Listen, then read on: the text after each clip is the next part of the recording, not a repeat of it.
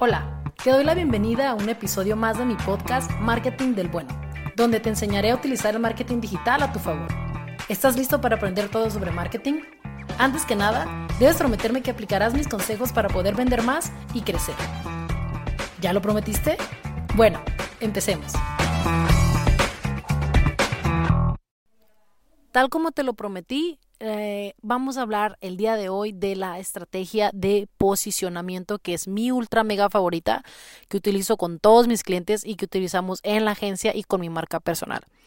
Lo primero que nada es, te quiero decir qué es el posicionamiento. Bueno, el posicionamiento es el lugar que ocupa tu producto, tu servicio en la mente del consumidor de una manera muy sencilla para que podamos comprenderlo fácilmente. Y te voy a poner un ejemplo para que lo comprendas todavía más fácil. Si yo te digo, piensa en cinco salsas o piensa en cinco detergentes, enuméramelos del 1 al 5. ¿Ya los enumeraste o ya los pensaste? Bueno, ¿cuál fue el primero que pensaste?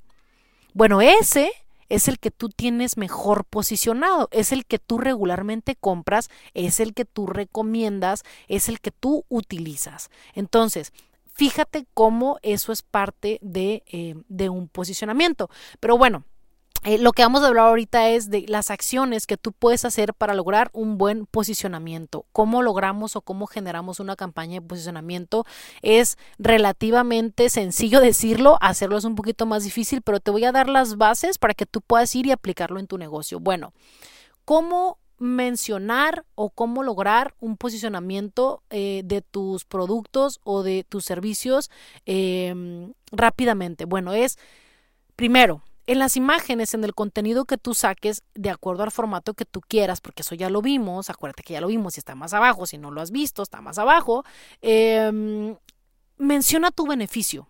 ¿Cuál es el beneficio que tiene tu producto? Si yo voy a usar eh, cierto producto, ¿cuál es el beneficio? Te pongo un ejemplo súper sencillo.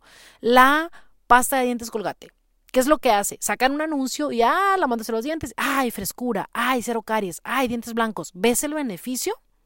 Ese, ese prácticamente es, es un beneficio que tú le estás dando a las personas. Puedes usarlo como el beneficio o como la aplicación que tiene para resolver algún problema. Y sigo con el mismo anuncio del de Colgate. Si tú tienes caries, bueno, yo te resuelvo el problema de caries. Si tú tienes los dientes amarillos, bueno, yo Colgate te... Eh, soluciono los dientes amarillos. ¿Tienes hambre? Ah, yo tengo una taquería.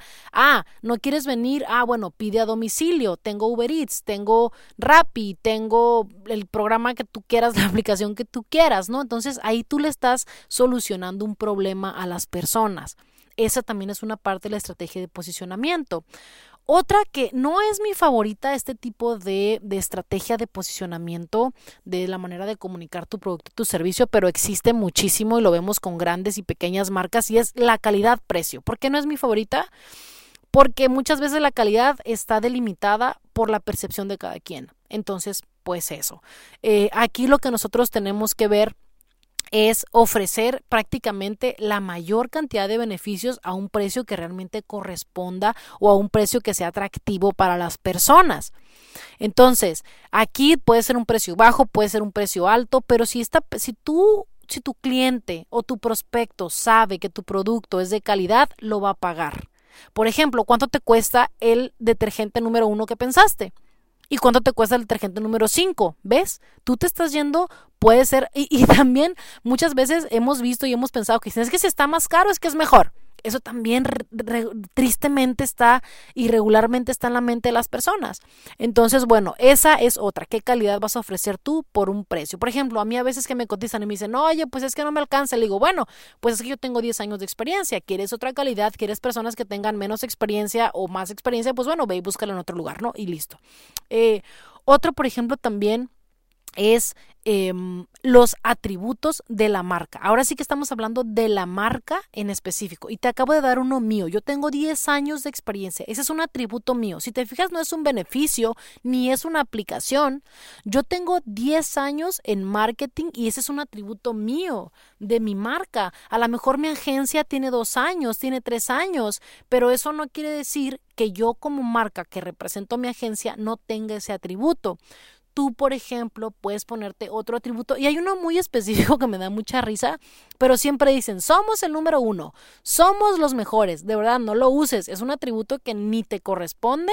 y, pues a quién le va a corresponder, ¿no? A Coca-Cola, yo creo, a empresas que son súper líderes. A ellas sí les, sí les pondría, podrías poner ese atributo, pero tú puedes poner tus años de experiencia, eh, puedes poner, por ejemplo, eh, cosas que tengan que ver con, con, tu negocio, que sea algo que a la gente le guste, por ejemplo, desde hace tanto tiempo, la receta de la abuela, eh, cosas así, ¿no? Que la gente diga, ah, pues es que tiene este atributo padrísimo, o estamos cerca de ti, tenemos cinco sucursales para que si estás del otro lado de la ciudad puedas llegar, o sea, ves ese tipo de atributos, ¿no? que, que, te pueden, que te pueden funcionar. ahora bien, otra de las estrategias de posicionamiento también es como compararte, compararte con la competencia. Y te voy a poner un ejemplo súper sencillo. Los anuncios, por ejemplo, de detergentes, que dicen, este sí te quita toda la grasa y te dividen la pantalla en dos y te ponen un detergente y te ponen el de ellos, ¿no? Ahí, ahí tú puedes eh, compararte. Eso para mí es un poquito más difícil. Yo por cuáles siempre me voy. Yo me voy por la de beneficio, por la de atributos y por la de aplicación. Evidentemente, para tú poder generar una campaña de posicionamiento específica, te voy a recomendar lo siguiente. Haz una lista de, ahora sí que, los dolores, qué le duele a tu cliente. ¿Qué le, le está doliendo a tu cliente? Y haz eh, otra lista de cuáles serían, por ejemplo, los sueños de tu cliente. Si, por ejemplo, tu cliente, te voy a poner un ejemplo mío, ¿no? A mí la gente me dice, oye, Ru, es que yo no tengo tiempo eh, para, para manejar mis redes sociales. Ah, entonces yo voy a comunicar mi marca como utiliza tu tiempo para algo mejor, nosotros llevamos tus redes sociales. O sea, ves, ves cómo lo estoy tomando como algo positivo. Lo que a él le duele es decirle yo cómo qué beneficio tiene con mi producto o cómo le soluciono su problema o cuál es el uso de la aplicación que tiene mi servicio mi producto. ¿Sale? Entonces, bueno, espero que te haya servido. Ha sido, ha sido un poquito breve, bueno, desde mi perspectiva para podértelo explicar, pero vuélvelo a escuchar y fíjate cómo puedes lograrlo. Sigue el consejo de los, de los dolores o las pesadillas y de los sueños de los clientes, ¿va? Para que les pueda solucionar su problema. Y ya sabes, te veo, te veo, te veo, te veo en el próximo.